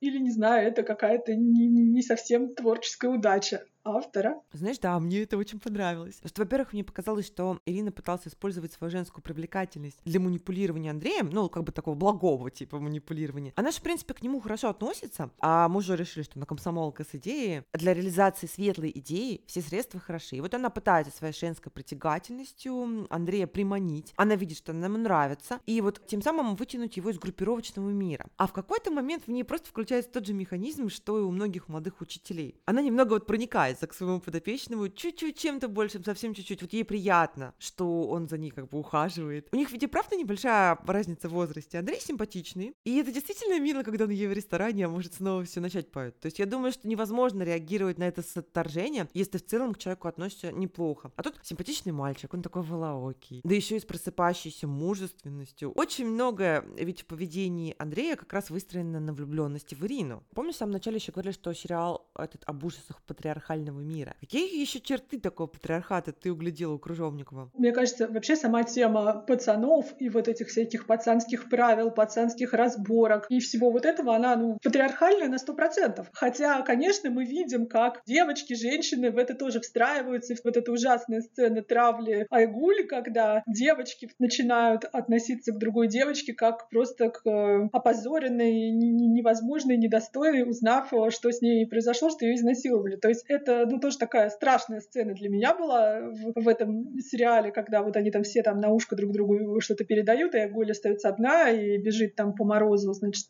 без верхней одежды. Вот эта патриархальность, она в том числе в безысходности для женщин. Ну, то есть вот ситуация с Айгуль показывает ее максимально. То есть сначала отец Айгуль говорит, что нет, мы не пойдем в милицию ни с каким заявлением, это же позор, это ужас-ужас. Он, ну, запрещает, очевидно, своей жене, ну, то есть матери Айгуль что-то делать. Какого-то языка для вообще разговора о такой проблеме у них нет. Ведь вот эта сцена, когда Айгуль в итоге выходит из окна, она такая страшная тем, что было до этого. То есть, что вот мать максимум может сказать, ну, садись, поешь, я тебе там супа налью. И все. То есть даже поговорить она не может с дочерью. То есть до такой степени вот это позор в этом обществе, в этом всем мире патриархальном, что девочка, которая не виновата просто ничем, то есть она даже в короткой юбке не ходила и задницей не крутила. Уж если так-то, да, хотя, ну, естественно, даже если девочка так себя ведет, она тоже не виновата. Ну, то есть Айгуль была максимально хорошая девочка, которая действительно оказалась не в то время, не в том месте. И все но для нее нет выхода. И это такой какой-то, не знаю, такой кошмар на самом деле, что я даже не знаю, как, как вообще получается так, что этот мир до сих пор существует, патриархальный. А вот я бы хотела сказать пару слов про Татарстан. Важно, наверное, что место действия Татарстан.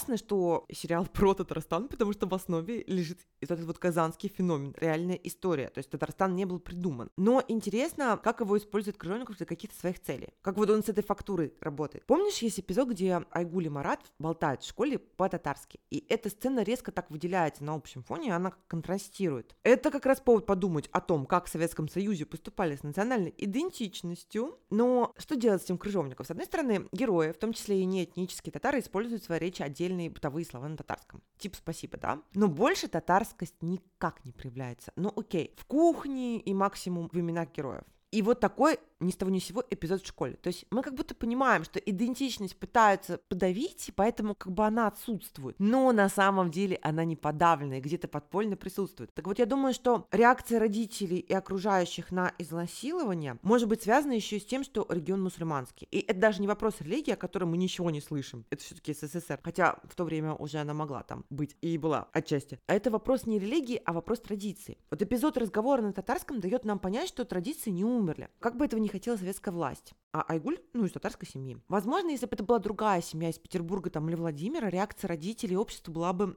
не совсем такой. Все-таки это 89-й год. Вспомним ту же интердевочку. Я почему про общество говорю, про реакцию общества? Если помнишь, даже милиционеры об Айгуле говорят, что девочку испортили. Да, там э, еще такой характерный разговор милиционеров, когда они там обсуждают, ну что, они заявление это забрали, говорит, ну им же еще ее замуж выдавать. То есть это такое, ну, мне кажется, да, тоже вот в эту сторону, что типа, ну а как ты выдашь замуж э, девочку, девушку, когда вот с ней такое произошло? Уже там неважно, кто там в этом виноват. То есть девочки на тот момент тоже там 14, то есть, ну, допустим, замуж выдавать там года через 4, ну, если уж так. И вроде бы как девочка-то хорошо учится и так далее, вроде бы мы думаем, что, наверное, родители бы хотели, чтобы она там образование получила высшее, там, как, ну, или хотя бы какое-то еще там и прочее. Но вот э, мысли как будто такие. Хотя это не мысли родителей, мысли родителей нам, ну, особенно не озвучивают. И здесь, кстати, вот к, к национальному вопросу, мне кажется важным, что сцену на татарском языке сделал Крыжовников одной из самых лирических. Там вот эти вот такие, ну, прямо это вот самая, ну, одна из самых светлых вообще сцен, где вот влюбленные юные люди, которые вот просто только нашли друг друга, вот они о чем-то своем разговаривают на том языке, который большинство зрителей не понимает, если они не владеют татарским языком. И это вот какой-то, возможно, момент, который, не знаю, Марат будет всю жизнь вспоминать, как э, что-то светлое и прекрасное. А вот с национальным еще моментом э, мне интересно было, что вот несмотря на разделенность вот этого вот всего на общество, да, на кварталы, районы, там какие-то банды, нам не показывают показывают ни разу стычек на вот фоне национального вопроса. То есть там совершенно нет вот этой темы, что русские против татар, татары против русских. То есть это как бы вообще вот нет. То есть там тема, например, что вот америкосы плохие, вот она всплывает несколько раз. Причем э, иногда очень смешно. То есть когда человек по кличке Вова Адидас э, снимает с брата кепку американскую, потому что она американская, типа, это все плохо. А тут как будто бы нет никаких проблем. Мне кажется, это еще раз подчеркивает вообще надуманность вот этого всего разделения, что как будто бы даже более мощный такой признак языка, национальности, религии, он не разделяет людей. А вот на какой ты улице живешь, это, конечно, очень важная тема, чтобы подраться. А ты знаешь, Надь, я сначала подумала, что нельзя показывать национальное разделение. Ну, не выпустят у нас сейчас такой сериал. В нашей идеальной России нет таких проблем. И в СССР их тоже не было и быть не могло. А потом я прошерстила интернет на предмет этих группировок, и кажется, да, действительно, в те времена они не выстраивались по этническому или религиозному принципу. То есть бывало, но преимущественно нет, не выстраивались. Кстати, вот очень интересно, что Крыжовников вообще не затрагивает тему религии как какого-то выхода, да, или как какого-то морального, другого кодекса морального, да, допустим, мусульманского или христианского или какого угодно. То есть как будто бы туда никто в ту сторону из героев не смотрит. То есть там даже нет никаких, не знаю, ни какой-нибудь там верующей бабушки, ни еще кого-нибудь. То есть э, как будто бы за закрыт путь на небеса. То 89 год уже время, когда религия могла себя как-то проявлять. Ну, значит, мы опять приходим к тому, что Крыжовников намеренно не оставляет той самой зеленой травки, о которой ты говорила в начале. Его цель была в том, чтобы демонстрировать на экране вот прям такое душное пространство, из которого действительно нет выхода. Религия, как бы кто бы к ней не относился, это все равно в каком-то смысле выход. Как минимум, это другая мораль, другая система ценностей, противостоящая пацанской. И я все больше убеждаюсь по ходу нашего разговора в том, что в сериале есть какой-то дидактический элемент. Типа, ребят, если вы друг с другом не договоритесь, не услышите друг друга и не солидаризируетесь, то нормальной жизни у вас не будет. Пока вы тратите энергию на разборки между улицами, отжим денег друг у друга, вас будут отправлять в Афганистан одного с другим и лупить валенком.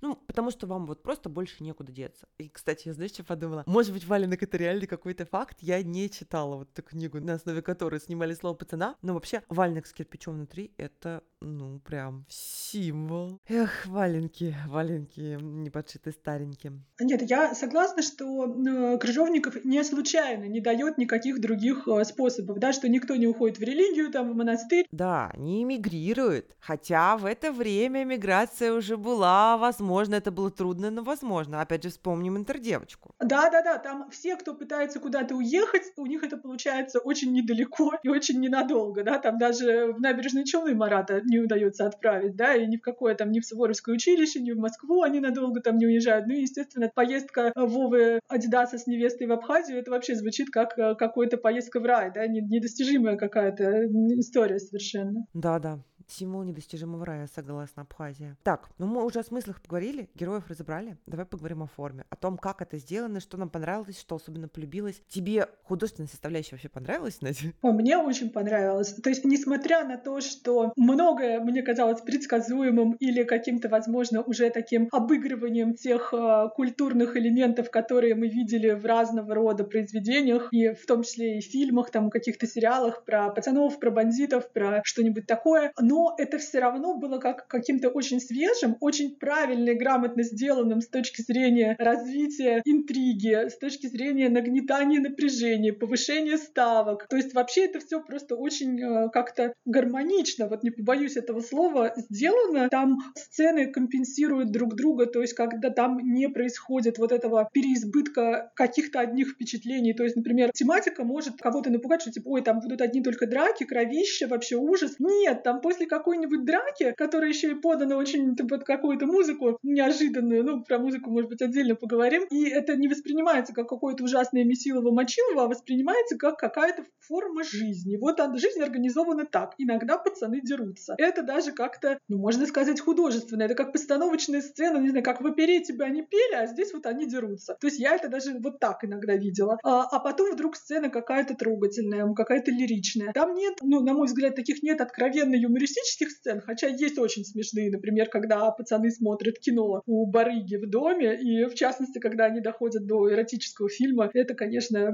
очень смешно. Ну и другие там тоже есть, и мне кажется, это прямо, ну, прямо круто, то есть ты смотришь, тебе, тебе не скучно, тебе интересно, что будет дальше, все как-то гармонично с точки зрения ритма, то есть не на одной волне все время, все не на одной ноте, а прекрасная вообще работа с музыкой, то есть э, кто бы вот действительно подумал, что мы все вспомним «Ласковый май», комбинацию там и остальные песни 90-х, и если мы-то их именно можем вспомнить, э, люди нашего поколения и старше, то молодежь сейчас их для себя открывает, и я знаю уже даже подростков, которые начинают петь этот «Ласковый май», там люди, которым 12, допустим, лет, просто только из-за этого сериала. Мне кажется, это очень хороший просто продукт, не побоюсь этого слова. Слушай, ну вот по поводу драк. Крыжовников, конечно, он огромный молодец, потому что, с одной стороны, нам может показаться, что он эстетизирует насилие, но это не совсем так. Часто именно в сценах драк заключается авторская ирония. Это ирония мрачная, не разудалая постмодернистская, как у Тарантино, когда там вот эта кровь литрами и все такое. Нет, это другой тип иронии. А, например, смотри, сцена на озере. Как это снято? Сцена, когда группировки между собой бьются, легендарная какая-то вот история про озеро, это снято как эпос. Все, что мы видели раньше у Бондарчука или, например, в Александре Невском, где, кстати, была реальная битва на Чудском озере, или на худой конец каких-то больших таких эпических, фантастических или фэнтези сагах, где вот добро глобальное борется с глобальным злом. Ну, че ж там престолы, дозоры. Вот все, что мы видели в этих сагах, примерно ту же картинку мы и видим и в слове пацана. То есть вот это вот на реке происходит эпохальная битва. Мальчики из одного района собираются уничтожить мальчиков из другого района. Вот это битва эпохи. Кажется, тут вот прям очень много такой иронии заключено. И вот такой вопрос, за что же вы люди жизни свои-то отдаете? Мне кажется, это тоже, во-первых, показатель того, что какой на самом деле Крыжовников не пацан, а очень э, образованный человек, который знаком с огромным количеством произведений искусства, и вообще вот эту вот как раз мифологическую сторону жизни и какие-то в том числе и чисто, уж я не знаю, даже какие-нибудь сказать, природные, возможно, антропологические вещи он тоже замечает. Ведь все таки э, ну, я бы не сводила этот, э, оценку этого этого сериала только, ну, допустим, к политике или ко времени, к истории, к 90-м. Ведь вообще вот это стремление побиться стенка на стенку, оно же тоже какое-то природное. Особенно у молодых парней, которым там от 14 до 20. Это же было всегда. То есть если мы возьмем действительно любой древний эпос любого народа, мы часто не понимаем, современный читатель даже не понимает, почему там один город пошел войной на другой, почему из одной деревни парни побили парней из другой деревни. И была ли там причина какая-то, кроме того, что они из разных деревень. Или, ну, в данном случае случае у них вот тут разные кварталы. И в этом как будто бы тоже что-то есть человеческое, что это как будто бы не, неизбывная такая штука, что каждое новое поколение мальчишек будет бороться за асфальт. Да, да, надо сказать, что вот этот культурный сюжет из слова пацана едва ли не вечная история. Ты права. В том же американском кинематографе криминальные саги занимают прям важное место. Я сейчас не только о крестном отце, там, славных парнях и так далее, но и об историях помельче. Не про мафию, а про уличные банды там, вспомнить хотя бы вестсайдскую историю, изгоев, бойцовую рыбку, кстати, вот этот троп про авторитетного старшего брата, который куда-то там делся, а в это время младший пытается пойти по его стопам, он как раз оттуда. Правда, у Коппола там ситуация разворачивается иначе, но, тем не менее, не могу не отметить сходство. Много, кстати, фильмов есть про подростков э, из правого движения, и американских, и европейских, английских. Но правое движение все-таки это люди с какой-то идеологией, пусть и с ужасной. А вот у героя слова пацана нет этой идеологии как таковой. Она есть, но она такая очень примитивная. Я бы, кстати, их сравнила с ультрас или около футбола. Это такая схожая тема, потому что болельщики рубятся просто за то, чья футбольная команда круче. То же самое, что, что район, что футбольная команда. Наш район круче, ваш район круче, вот наша футбольная команда круче, ваша. В общем, ты права, это сюжет не типично российский. Ну, тут знаешь, важно, что вопрос в масштабах. Возможно, все это природное какое-то желание молодых, набитых тестостероном мужчин показывать свою силу и самоутверждаться за счет нее, но в слове пацана оно перерастает во что-то большее, оно обретает масштаб, оно тотально. Речь не об отдельных опасных дурных районах, куда лучше не ходить. Насилием заражен весь город, не маленький город. И забитые арматурами до смерти подростки – это такая уже обыденная повседневность, в которой есть своя красота и такая правда жизни. Кстати, помнишь того Крыжовника, вот эти кадры после побоища? Тоже съемка сверху, и как художественно там тела разложены. Их укладывали, я думаю, там не один час, чтобы это все так выглядело. Давай еще продолжим наш разговор про иронию. В чем ты видишь вообще иронию, Надя? Видишь ли ты ее? Да, она там не прямая, то есть там э, мало сцен юмористических самих по себе, каких-то, например, смешных диалогов там или чего-то такого. Но подача сама, она очень ироническая. Сочетание, например, событий и музыки. Там много такого, конечно. Да, да, музыка в отдельных случаях это прям действительно инструмент. Вот эта песня «Миража», где ты мой новый герой, ты будешь здесь, я знаю, она же звучит часто как раз э, в такие героические в нашем понимании моменты, когда пацаны кого-то бьют, что-то крадут, прессуют водителей. То есть, э, ну да, это вот прям иронический прием. Вот новый герой, герой нашего времени, он вот такой. Он что-то ворует, он от кого-то бежит, он кого-то бьет. А в первой, кстати, серии, которая мне очень нравится ввиду своей почти полной травматичности, да, такой драгунский, но, но про хулиганов. Так вот там, в моменте, когда Андрей совершает свое первое правонарушение, собственно, помогает Марату украсть э, те самые кепки-сеточки, звучит песня комбинации «Не забывай наш первый вечер». Вот такие вставки, они, конечно, снижают градус драмы, в принципе, вообще в течение всего сериала дают подышать, но, как мне кажется, они идут во вред сериалу, то есть они не обесценивают происходящее, в том числе происходящее на экране насилие, и вот ту самую вот эту романтику пацанскую они немного перекрывают. Ну, конечно, если бы это было снято все со звериной серьезностью и прям вот такой мордобой под какую-нибудь еще драматическую музыку, ну, это, наверное, невозможно было бы смотреть. Весь этот уровень серьезности там возрастает постепенно, да, и самый напряженный, как мне кажется, становится пятая серия. Такое она прямо, ух, ужас. Я, честно говоря, даже не могу вспомнить, когда я в последний раз так переживала при просмотре сериала, понимая, что сейчас точно произойдет что-то совершенно ужасное, даже понимая конкретно что, что это будет настоящая трагедия. Ясно, что я больше думала об Айгуль в пятой серии, чем, скажем, о Вове или Марате. Хотя их судьба тоже меня волновала. И вот, кстати, тут нужно отметить, как деликатно Крыжовников обходится с героиней Айгуль на экране. Он не показывает нам не само изнасилование, он не показывает нам не то, что полет из окна, даже момент прыжка из окна. В этом, конечно, чувствуется его природный такт и вот чутье художника, потому что Крыжовников действительно выверяет откровенность сцен насилия и выверяют по разным, видимо, причинам, но как бы то ни было, вот линия Айгуль в таком исполнении звучит мощнее и страшнее. Мне тоже показалось, что это какая-то деликатность, чтобы сериал не перешел как раз вот за грань вот этой чернухи. Хотя, конечно, вроде бы, если это реализм, то мы нам, почему нам и не показать сцену, что и как, кто с кем делает, но вот, ну, этого как будто бы здесь и, и не нужно. То есть мы и так все поняли, то есть зрители. Зачем? Просто ради того, чтобы снять подробно сцену изнасилования? Возвращаясь к тому, что мне еще понравилось в методе Крыжовникова, мне очень понравилось, как он через детали передает всю эту наивность и непоследовательность мышления после советского общества. Помнишь, когда Адидас парень, который на секундочку прошел войну, он видел ад, смерти. Так вот, вот этот вот парень серьезный, он рассказывает пацанам своим совершенно нелепую историю про сослуживца, учившегося у того же монаха, который обучал там, я не помню, Брюса Ли, да, или Джеки Чану, я не помню. Вот, ну кого-то из них. И либо и сам Адидас, похоже, в это верит, а если и не верит, то так вдохновенно врет, развлекая друзей. Как бы то ни было, это такое совершенно детское поведение. Или вот сцена, про которую тоже упоминала, когда смотрят видео. В общем, достаточно взрослые ребята, там, от 14 и старше, с одинаковым интересом они смотрят и детские мультики, типа Тома и Джерри, да, и порно. И это, конечно, очень такое меткое наблюдение про общество, вот то вот позднесоветское, на моменте разлома эпох. Кстати, я еще сейчас вспомню то, что ты мне говорила в личном разговоре, про дублирую, что американскость рыбаков и того же Адидаса, например, там не смущает, в отличие от кепки USA. Мне кажется, это тоже вот про то, что в головах. Я с тобой согласна, и мне пришла еще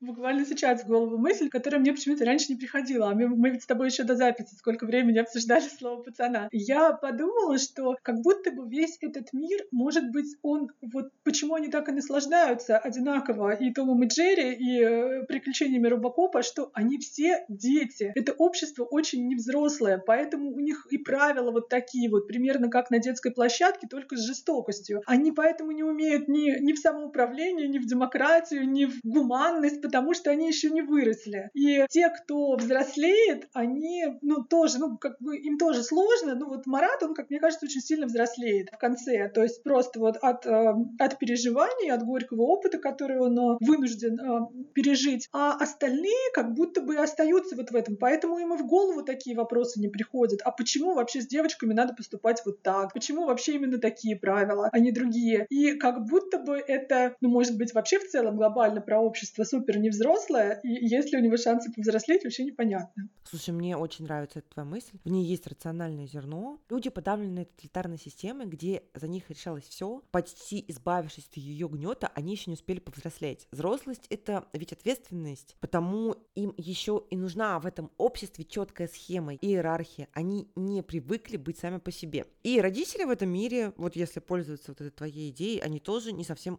взрослые, увы. Это не упрек родителям героев. Нет, это вот именно такой, что маркер слома эпох. Читая обсуждение сериала, кстати, часто встречала вот этот вопрос про родителей. Где были родители? Почему родители не следили? Почему родители ничего не делали? Мне кажется, что люди, которым сдаются, они не совсем понимают ту эпоху, что ли, да, потому что маньяки, буллинг, авиакатастрофы, прочие неприятные события, это все было в СССР, но это замалчивалось. Чернобыль и тот пытались скрыть. Кстати, почему я вспомнила про самолеты? Да, у моей бабушки была подруга, которая разбилась в авиакатастрофе, которую никто вообще не знал. Она никак не освещалась в СМИ. То есть родители не обладали полной информацией о мире, они не совсем понимали, что в целом могло ждать их детей. Эти группировки все равно были явлением достаточно новым. Пусть про них уже и снимали документалки, но впустить голову всю эту катастрофу, если ты привык жить в стерильной советской реальности, где не происходит почти ничего плохого, вот в момент перестроиться было практически невозможно для родителей, а, воспитанных в другие времена, на других ценностях. То есть люди не успели даже понять этот новый изменившийся мир. Но у меня тоже а, вот по поводу вообще а, родителей и детей были, с одной стороны, вопросики, а с другой, мне кажется, тоже Крыжовников как-то очень грамотно показал вот эту вот тотальную невозможность родителей повлиять на своих детей. Потому что все ответы, которые как будто бы мы можем получить, например, ну а почему такой Андрей? Ну, может, потому что без отца растет. Вот, пожалуйста, Вова Адидас и Маратик растут с отцом. Причем с отцом положительным, не алкоголиком, не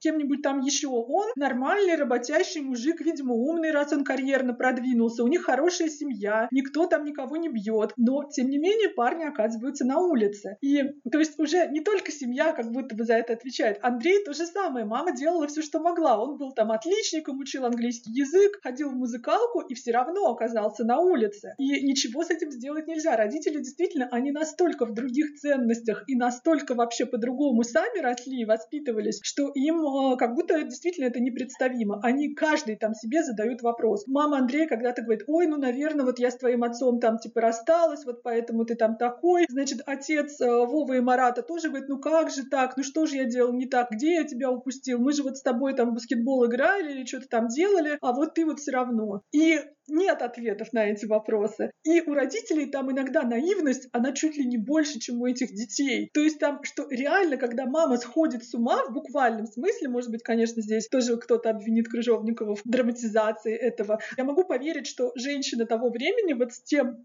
каким-то моральным компасом, который был у нее внутри, что это ее до такой степени расшатывает, что она сходит с ума, узнав, что ее сын вор. Причем он тогда еще даже не бандит какой-то совсем уж там отпетый. Ну, шапку украли. Ну, ну это вот не из ряда вон что-то. Они же никого не покалечили, там не изнасиловали. А все равно для нее, ну как так? Это же тот хороший мальчик, который в пионерском галстуке ходил, которого я учила хорошему. И то же самое отец э, Вовы и Марата. Он же не знает даже, как диалог построить. Он может либо отстраниться моментально от своих детей, все, ну вплоть до выгнать из дома, там что-то еще вот такое сделать, вот ты мне не сын. Ну, это же тоже супер невзрослое поведение. Ну что значит ты мне не сын, особенно когда речь идет это он, правда, Вове говорит, который уже, в общем-то, взрослый. Но когда ты выгоняешь из дома 15-летнего подростка, то что с ним может случиться, кроме самого плохого? Ну просто что? Ничего. Да, там еще есть мама Желтого, которая живет в абсолютнейших иллюзиях относительно своего сына. Для нее тот факт, что он уважительно относился к женщинам, он как бы уже гарант того, что он не способен на дурной поступок.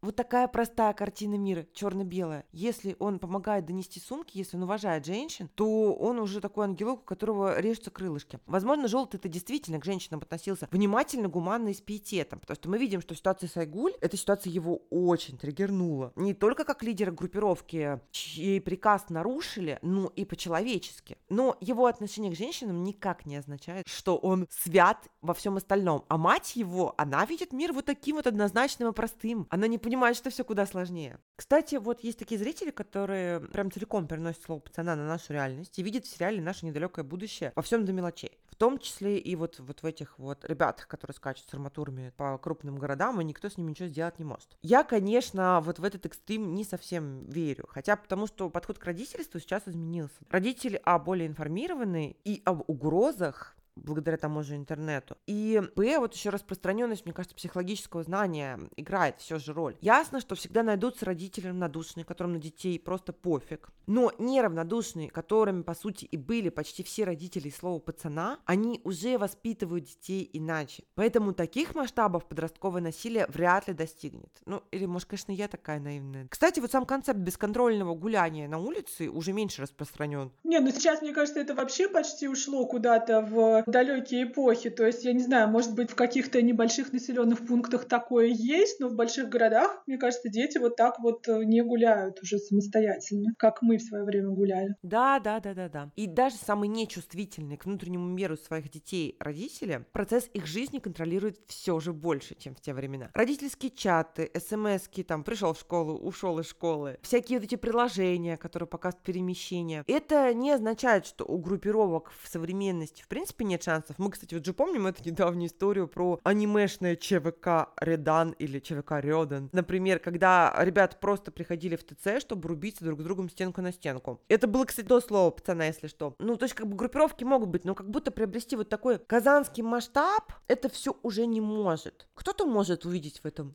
силу и контроль государства, вот эта вертикаль власти, но я не уверена, что дело в этом. Может быть, просто должен быть какой-то особый zeitgeist, когда многие подростки на это готовы, и именно тогда возникает много этих банд. Потому что если какое-то количество, ну, наверное, оно в каждом поколении есть вообще при любых э, общественных каких-то э, предпосылках, при любом устройстве государства, какое-то количество подростков оказывается на улице и формирует банды. Но если это буквально чуть ли не массовым явлением делается, то, наверное, наверное, в обществе что-то не так, глобально. Вот я как-то так думаю. Тем более, вот ты сейчас сказала, что, возможно, в наше время, ну, не совсем так уже выглядит родительство, не совсем так растут э, подростки. Но вот мы с тобой обе не так давно смотрели российский сериал «Оффлайн» про наркотрафик, про, значит, э, распространение наркотиков среди молодежи прежде всего. И там, конечно, герои постарше, вот эти наркопотребители, но там тоже была перед нами целая серия так или иначе несчастных несчастных семей, которые своих детей так или иначе упустили, э, и эти дети пристрастились к наркотикам или даже стали наркоторговцами или еще кем-то. И вот тебе, пожалуйста, с телефонами, с хорошими школами, с тем, что никто нигде не гуляет, и получается тоже история какая-то грустная. И слово пацаната они не смотрели, но все равно свернули не туда. Кстати, отдельно интересно, как подростки и поколение младше нашего смотрят на сериал. Мы с тобой нечто похожее в жизни наблюдали. Я видела вот ровно таких же афганцев, как Вова Адидас, они также, блин, выглядели. И они пели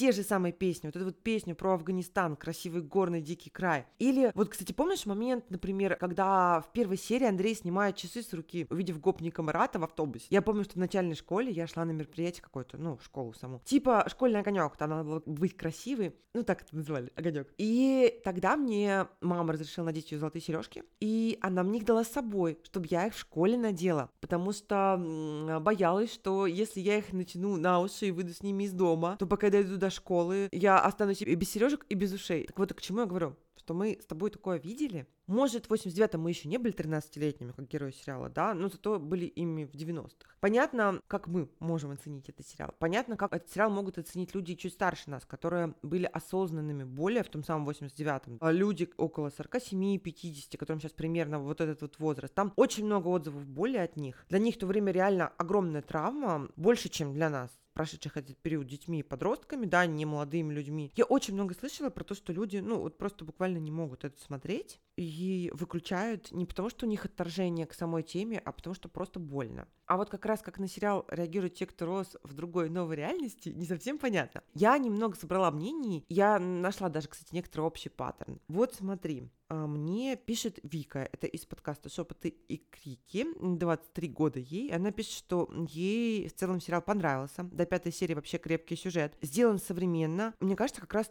таким, чтобы ребятам 25 примерно тоже зашло. Появляется какая-то фантомная ностальгия по временам, в которой очень не хотелось бы жить. Понимаешь, насколько сейчас другой мир и как тяжело было жить в том. Мне немножко тревожит словосочетание фантомная ностальгия, но вот, в общем, мне не такое. Или вот, 15 лет. Классные актеры, реальная история очень очень сложном времени нашей страны. Атмосфера 90-х очень передалась, но хочется, чтобы это время осталось только в сериале есть еще такие же мнения. То есть все понимают, что это тяжелое время и точно никак не хотят с ним соприкасаться. То есть та самая романтизация, она не работает совсем уж прямым образом, как боялись какие-то там поборники нравственности и морали. Правда, вот одна девушка написала, что сын ее подруги хочет ходить в адидасах, вообще увлечен вот этим вот всем, и маму не особенно слушает. Но, тем не менее, вот общий паттерн, он такой, что было плохо, мы не хотим в этом жить, мы не хотим в этом жить никогда. Ну, я думаю, что реакции, да, могут быть разными. Другое дело, что интересно, как, э, ну, если говорить вообще о какой-то, ну, возможной идеологии сериала или его каком-то эффекте таком, что, ну, вот, допустим, люди понимают, что они не хотят жить вот так. А это значит, что нужно сделать, чтобы так, ну, так не было, да? Или просто сейчас уже не так, и поэтому мы можем об этом не думать. Вот здесь как будто бы самый тонкий вопрос. Слушай, но мы-то с тобой знаем, как сделать, чтобы так не было. А то мы хотим от 20-летних это услышать, а сами-то? А, ну, мы с тобой же все а,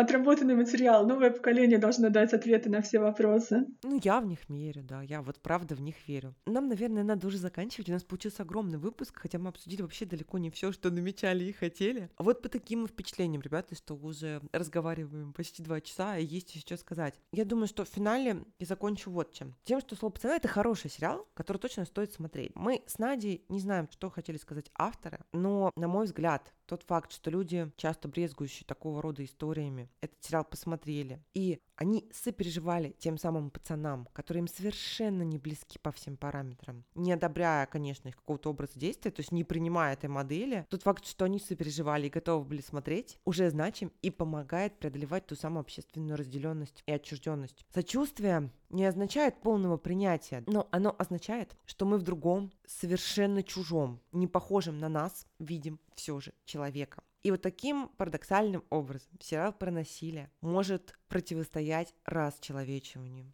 А уж делали в приходе метамодерна или какой-то другой эпохи, или вообще эпоха не поменялась, не так важно. Да, если кто-то может рассказать, в частности, Надя, да, что такое метамодерн, или показать прям пример метамодерна в сериале «Слово пацана», то, пожалуйста, покажите. И вообще, да, а, расскажите, какие у вас впечатления, если вы смотрели. Может быть, они совпадают с нашими или не совпадают, это тем более интересно. Вот, э, появились ли у вас э, любимые герои или какие-то новые темы для размышления? И вообще, как вы видите финал? Он без безысходный или не безысходный. И вообще ждете ли вы второй сезон, например? И видите ли вы вообще для этих героев какой-то второй сезон или уже все хватит, надо поставить точку. Короче говоря, приходите к нам в Телеграм, пишите свои впечатления и спасибо, что послушали такой длинный выпуск. Прежде чем мы возвращаемся, стоит, наверное, поблагодарить нашего, можно сказать, третьего сегодняшнего соведущего, незримо присутствующего в этом эпизоде подкаста, тому самого критика и агента, в том числе поблагодарить его за пищу для размышлений и за открытие самой дискуссии. Ну и вас, наши дорогие слушатели, мы тоже благодарим. Мы будем надеяться, что вам не было прям адски скучно. Мы старались как могли. Все, спасибо большое. Пока-пока.